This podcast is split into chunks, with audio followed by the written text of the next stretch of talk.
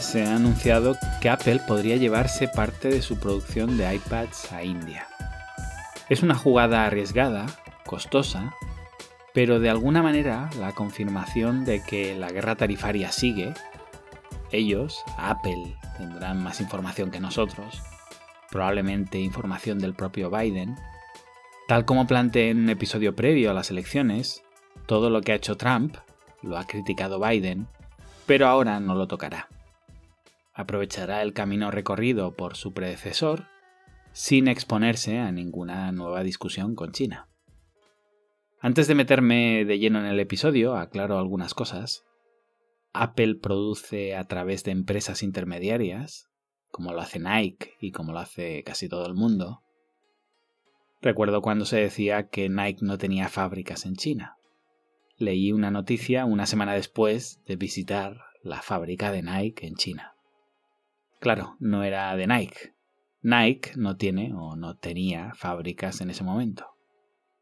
El eslogan Nike no tiene fábricas en China sería extensible a Nike no tiene fábricas en ningún lado porque no tiene fábricas. Volviendo a Apple, su proveedor de servicios, responsable indirecto de buena parte del éxito de Apple, es Honghai, una de las empresas más poderosas del planeta, que de forma fascinante consigue volar siempre por debajo del radar. Como puede ser que no suene de nada a Honghai, quizá la conozcáis por su nombre comercial, Foxconn, una empresa taiwanesa que no lleva toda la producción de Apple, pero sí una parte mayoritaria. Fijaos cómo los que me lleváis tiempo escuchando ya estáis enhebrando conceptos que hemos tocado en el lejano oeste, como que los taiwaneses eran los mayores inversores extranjeros en China, y que en cuanto China se abrió al capitalismo, empresas taiwanesas como Foxconn se colocaron en China para mejorar unos precios que en Taiwán estaban dejando de ser competitivos. A partir de aquí solo me queda distinguir entre conceptos de fabricación y ensamblado. Muchísimas fábricas que conocemos en China, de hecho la mayoría con las que trabajaremos, no fabrican nada, solo ensamblan. ¿Cuál es la diferencia? Bueno, a veces es una cuestión de matices. Yo suelo diferenciar la fabricación como una transformación del producto, mientras que el ensamblaje conecta, une piezas. Pero mi definición es contraargumentable porque una fábrica de confección no transforma los tejidos. O cortando un trozo de tela lo estás transformando. Mm, quizá. Y el cosido no es en realidad otra forma de unir partes entre ellas como lo es el pegado o la unión por presión. Es complejo, para mí en confección sí se fabrica, pero en muchas fábricas de vehículos o aparatos electrónicos en realidad no, solo se ensambla. No importa demasiado discutir a qué nivel de soldadura esto deja de ser un taller de ensamblaje y pasa a ser una fábrica, pero siempre me ha resultado curioso el Designed in California, Assembled in China de Apple. Ya sabemos que esta frase no tiene que ver con el tema que estoy planteando. Lo suyo era más un producimos en China porque es ahí donde nos resulta más barato, pero tranquilos, esto está diseñado por nosotros, todo bajo control. Somos americanos como tú, somos de los tuyos. No nos boicotees. Pero ¿por qué dijeron assembled in y no produced in o made in? Básicamente porque lo que hace Foxconn es ensamblar. Y si preguntas dónde se fabrican en realidad los iPhones, que nos llevaría a la pregunta más específica de dónde se fabrican en realidad los componentes de los iPhones, la respuesta sería una maraña complejísima de países, incluido Estados Unidos, ya que el escandallo de un iPhone conlleva cientos, si no miles, de componentes. Como el sistema aduanero internacional es delicado, se decidió asumir que la mayor parte de los componentes vienen de China, aunque no sean necesariamente así, y colocar un Assembled in China para simplificar la burocracia. Claro, Llega Trump y lo que parecía una buena idea en un principio deja de serlo. Con todo esto quiero decir que Apple, o sus testaferros en la cadena de producción, ya fabrican en India, como fabrican en Brasil, y en muchísimos lugares, y quizá esto invalida la idea de este episodio. Tampoco sé si se van a llevar una parte sustancial de la producción, que quizá esta sería la palabra clave, sustancial, o si esto es un globo sonda para ver si se pueden ir saliendo de China sin que el público local, que es su mayor mercado, les penalice. En fin, no me meto en las particularidades de esta operación concreta, pero la voy a usar como ejemplo en el tema de las curvas de aprendizaje en la deslocalización de fábricas que me parece interesante y en la que os puedo contar mi experiencia personal en el sector manufacturero como propietario de una fábrica en China, algo extremadamente inusual en un extranjero.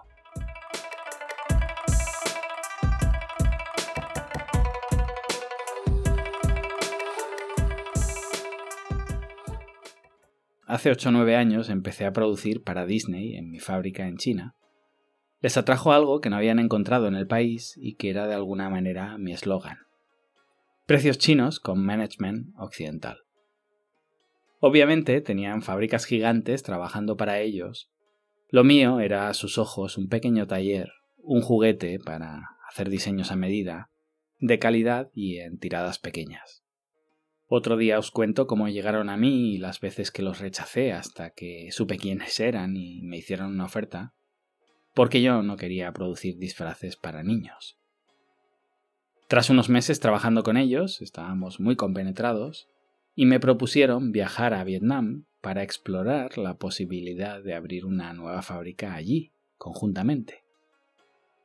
Los precios locales eran muy atractivos, y como os digo siempre, no es que China sea cara hoy, es que hace 10 años era comparativamente muy cara si analizas lo que te ofrecían lugares como Camboya, Bangladesh, India o el propio Vietnam.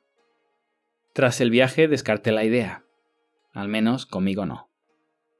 La verdad es que yo tenía suficientes proyectos en China y un país en aquella época a medio explorar. Recuerdo la primera vez que viajé a Camboya, los chinos con los que iba me dijeron, vente para aquí, esto es como China hace 20 años desregulación total, oportunidades, capitalismo salvaje para multiplicar tus inversiones en poco tiempo. Yo en aquella época estaba inspeccionando también el oeste de China y me parecía una tierra de oportunidades. Las pocas regulaciones que tenía China en el oeste no aplicaban. Regiones gigantes del tamaño de varias Españas, completamente desconocidas para los propios chinos, y cuando me decían eso de Camboya como China hace 20 años, Solía responder, el oeste de China también es como China hace 20 años. No necesitas irte tan lejos. Y a pesar de que las distancias son similares, depende de donde te encuentres, Vietnam está mucho más cerca que las provincias del oeste, mi referencia a no irme tan lejos la orientaba más al idioma, las costumbres, normativas, seguridad jurídica, relaciones. Xinjiang Xinjiang, como lo pronunciamos habitualmente, es una provincia musulmana con costumbres radicalmente diferentes a lo que yo conocía, distintos idiomas, algunos con origen túrquico, totalmente distintos a, a lo que me había costado tanto aprender, atentados terroristas brutales recientes en aquel momento. Pero al final era China y cuando yo llegaba allí me hacía entender en chino, sino con locales con chinos Han, Conocía mis límites, lo que podía hacer y lo que no, con quién me podía emborrachar y cuándo mi billetera o mis órganos vitales corrían peligro. Vietnam, siendo mucho más seguro que el Xinjiang de aquella época, era otro país. Empezar de cero. Y yo ya había empezado de cero en demasiadas ocasiones. ¿Qué significa cuando decimos esto de volver a empezar de cero? Lo utilizamos en situaciones muy variadas cambiar de carrera, cambiar de trabajo si requiere una formación específica, cambiar de sistema operativo en nuestro ordenador o, en mi caso, cambiar de país. Empezar de cero esconde detrás el tener que volver a pasar por una curva de aprendizaje. Os dejaré la gráfica que he dibujado como imagen adjunta, no me interesa tanto la curva oficial que se enseña en las escuelas de negocio, esta me sirve porque a partir de ella he desarrollado toda mi teoría que le enseño a mi equipo en base a mi experiencia práctica. Básicamente es una curva muy común donde Si lo llevamos a la producción industrial, el tiempo que se invierte en la fabricación de un producto es muy alto y a medida que vas aprendiendo, esa curva desciende hasta llegar a un plató donde nos mantenemos o mejoramos tímidamente. Ese plató es el objetivo y cambiar de producto, fábrica o país a nivel industrial significa volver a empezar y revivir de nuevo todo ese aprendizaje que suele conllevar ineficiencia, costes, ya sea dinero o tiempo, que en el fondo también es dinero. En el ejemplo anterior os simulaba mi curva de aprendizaje personal, pero vayamos a la cuestión profesional. A veces nos pensamos que mover una producción es desconectar aquí, conectar allí y fuera. Como cuando intercambiamos la tostadora y el microondas en el enchufe de la cocina. Hago switch y listo. La realidad es que llevarte tu producción de un país a otro es un arte. Una mudanza perfecta está al alcance de muy pocos profesionales en el planeta. De hecho, es un ejercicio que necesitará de la colaboración de un montón de jugadores. Ya no todo el tema legal, adquisición de terrenos, diseño de las instalaciones, compra de la maquinaria, instalación, ajustes, burocracia en un mundo nuevo para ti, puesta en marcha de la sociedad, contabilidad, contratación del personal, etc. Eso lo damos por sentado en cualquier negocio que abras en un país desconocido. Y aquí hay una curva de aprendizaje importante. No todo el mundo es capaz de dirigir una puesta en marcha y las ineficiencias son constantes.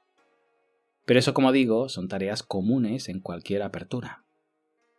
Pienso en las funciones específicas de un traslado.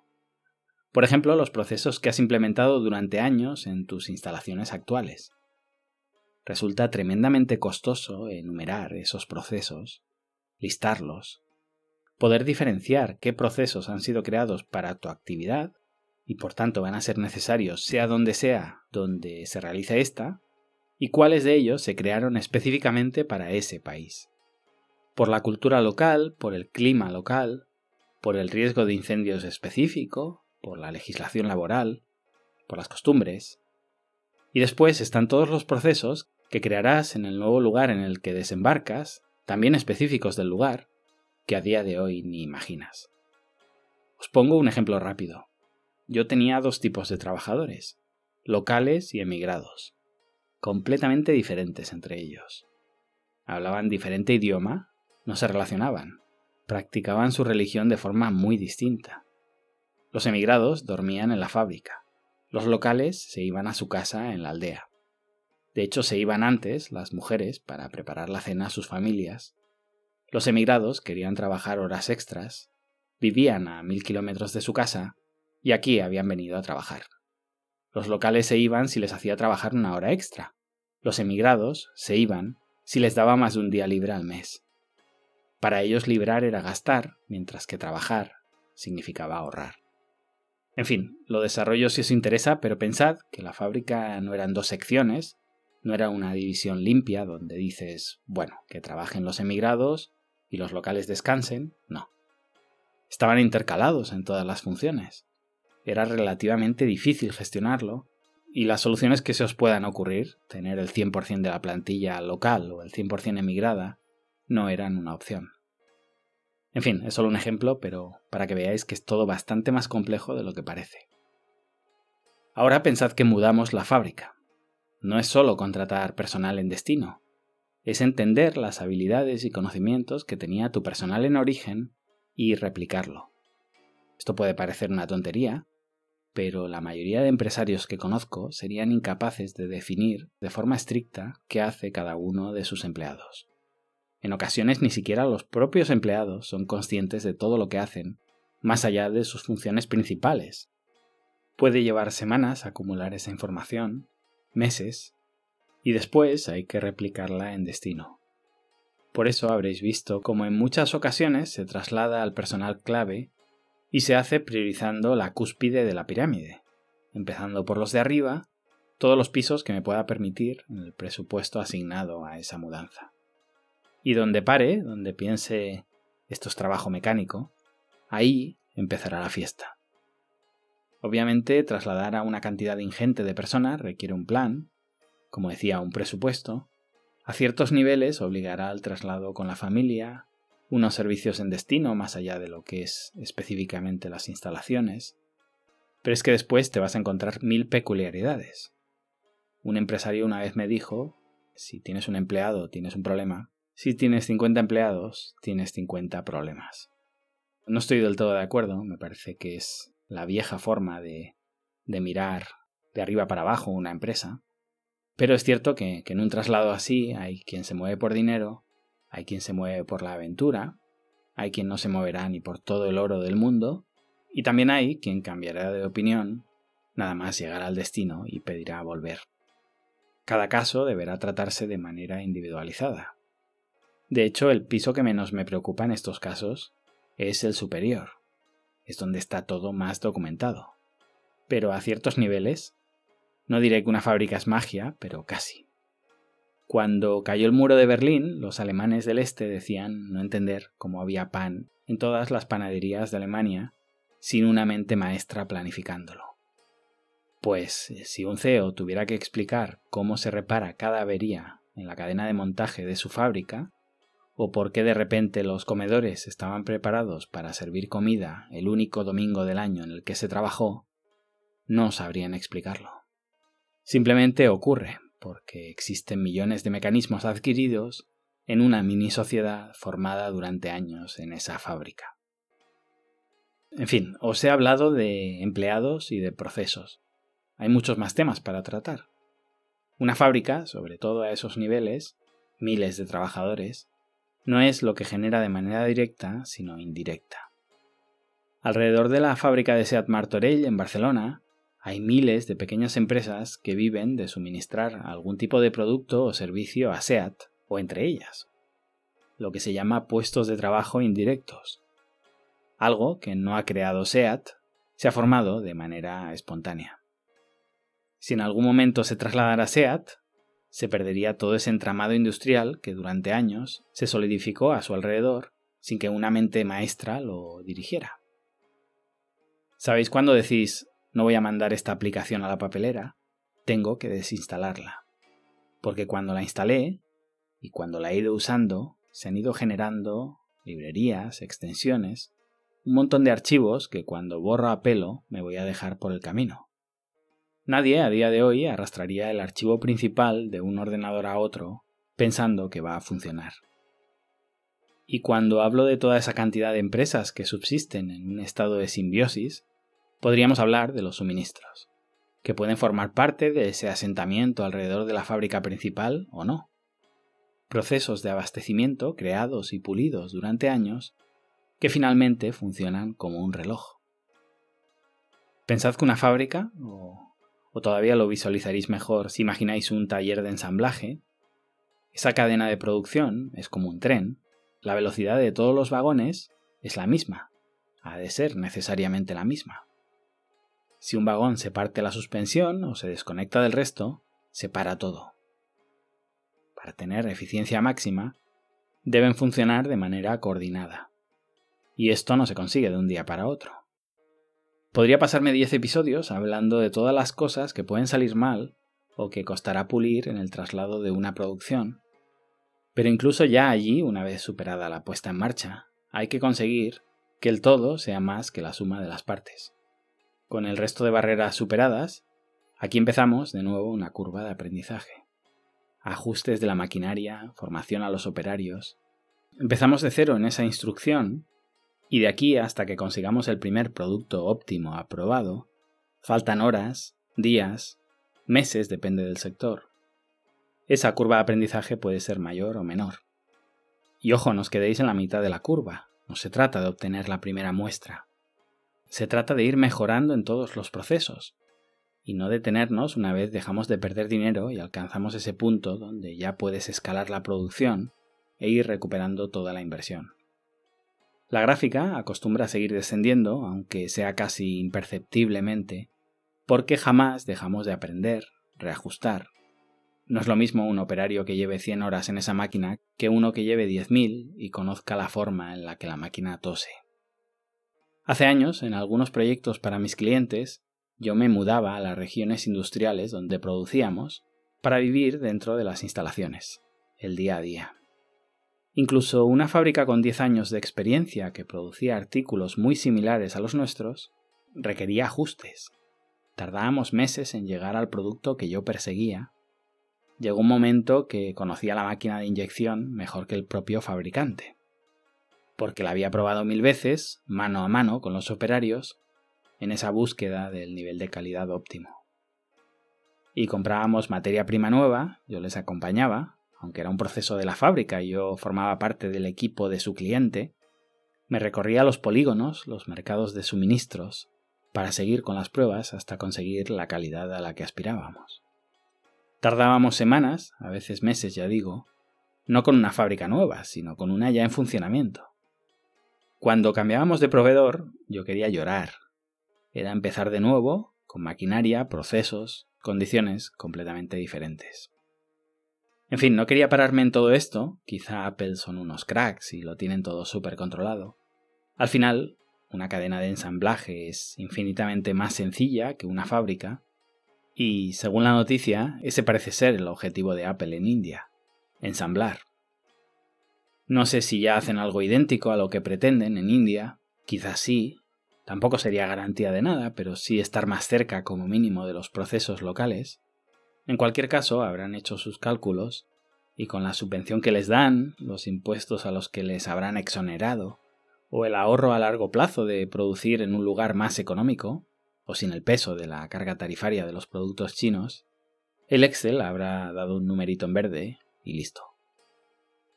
Interesante también me ha parecido que empiecen con el iPad, con uno de sus productos más intrascendentes y a la vez con más planes de futuro en el que hay depositadas más esperanzas.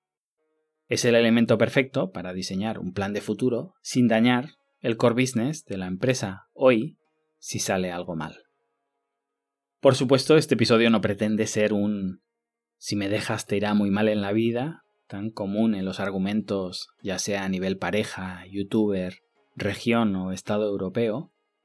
No hay un único lugar para producir, no es o China o la nada, pero a este nivel, el de una final de Champions, que la pelotita entre o no en la jugada clave del partido es la diferencia entre ser el número uno o caer a los infiernos. Todo traslado tiene unos costes, a veces compensa y a veces no. Cuando despasionalizamos los debates, todo es una cuestión de cálculo, coste-beneficio. Diría lo mismo si la fábrica se deslocalizara de India a China o cuando me han contratado para deslocalizar una planta de producción española en Asia. No va a ser sencillo ni va a ser un clic y en algunas ocasiones, si el Excel te lo ha hecho una consultora completamente alejada de la realidad, a pie de calle, el iceberg con el que chocas puede hundirlo todo. La economía no es solo, pero es principalmente gastar zapatos caminando a la calle. No digo que los indios no sean capaces de producir iPads de manera eficiente. Sería muy ingenuo pensar así, pero será un proceso lento y repleto de test prueba-error. No es que no confíe en ellos o en su capacidad. De lo que habitualmente desconfío es del ejecutivo que ha tomado esta resolución. Un CEO, tomando decisiones desde su despacho en Montevideo o en San Petersburgo, completamente alejado de los puestos de trabajo industriales, no es muy diferente de un planificador estatal en modo dictatorial. En su hoja Excel, 2 más 2 siempre suman 4. Es una maravilla. Pero es cierto que India es la próxima potencia tecnológica a nivel mundial. Los chinos deberían verlo venir porque han estado ahí. Los profesionales indios cada vez ganan más peso en las C-suites, en los puestos de dirección de las empresas de todo el mundo, también y especialmente en Silicon Valley y por tanto están mucho más preparados para esa transición. Esto lo decía al principio, es algo que ha provocado la guerra tarifaria. Quizá Trump, el ex CEO de Estados Unidos, y el CEO de Apple no se hablaban y seguramente no organizaron esto conjuntamente, pero si Trump colocó unos incentivos para que a las empresas americanas no les interesara producir en China, los actos tienen consecuencias y estos incentivos provocan la huida de estas empresas exactamente igual que los youtubers españoles que se van a Andorra. Las empresas en todo el planeta se mueven por estímulos y se van donde creen que pueden obtener mayores réditos. Muchas de ellas, como expliqué hace tiempo, se mudan a países controlados por China o enemigos íntimos de China que se han unido al RCEP, este Tratado del Pacífico que lidera China, pero otras obviamente intentan escapar de su órbita y desembarcan en India. Para acabar el episodio, aunque no tiene tanto que ver con la idea del coste en la curva de aprendizaje, un tema que me imagino que se habrá tratado antes de tomar la decisión del traslado, y es, son las amenazas, los peligros, los daños colaterales que puede tener la operación. Porque hoy en día, donde las vacunas ya no tienen el nombre de su descubridor, ni de su empresa, sino de países, donde lo hemos politizado absolutamente todo, y en los contratos de los deportistas se les especifica en qué idioma deben hablar, o una ofensa en un anuncio de televisión te puede echar a todo un país en contra, quizá tú y yo despasionalizamos el debate, pero como explico siempre con las supersticiones, lo importante no es lo que piense yo, lo importante es lo que piensan todos. Y aquí veo dos amenazas colaterales a este traslado. Represalias por o bien una cuestión nacionalista, se llevan nuestras fábricas, además un argumento exponencialmente mayor que los que se iban a México desde Estados Unidos, porque se lo llevan a su enemigo. Y la segunda amenaza, que sería la cuestión de la percepción de la calidad. Fijaos que no digo la calidad, sino la percepción de la calidad. Si en algún momento Apple se deja de percibir como un producto de calidad indiscutible, y o aparece otra marca que es capaz de disputar su posición hegemónica, la caída de Apple en China será devastadora, y una caída devastadora en China es un desplome sin retorno a nivel mundial. Aquí la propaganda jugará su papel. Alguna dirá, claro, los manipularán desde China para decirles que la calidad es mala aunque no lo sea. Bueno, no sé si eso sucederá, pero fijaos que esa propaganda nos la llevamos tragando nosotros en nuestras democracias inmaculadas desde hace décadas sobre los productos chinos, cuando precisamente Apple, uno de los productos de más calidad del planeta, se produce allí. Nos cuesta muy poco ver lo fáciles que son de manipular los demás, y en cambio nosotros caemos con las cuatro patas, día sí día también. Creo que este es un tema no menor. Los chinos son los primeros que rechazan productos chinos y compran el iPhone también pensando de alguna manera que es un producto americano. No digo que no sepan que se produce en China, pero exactamente igual que nosotros, cuando pagas 1.200 euros por un iPhone, se te olvida un poquito y pasas a percibirlo como lujo. El marketing americano es envidiable y como veis no estamos menos manipulados que los chinos.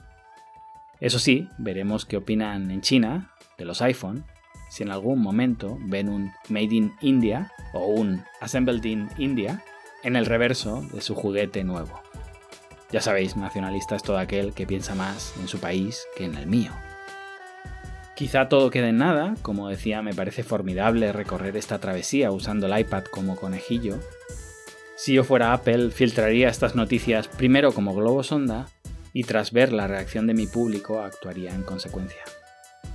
De alguna manera os he hablado de la curva de aprendizaje para mover una producción pero el arte de entender a tu público, en especial a tu público chino, se podría plasmar en otra curva de aprendizaje interesantísima.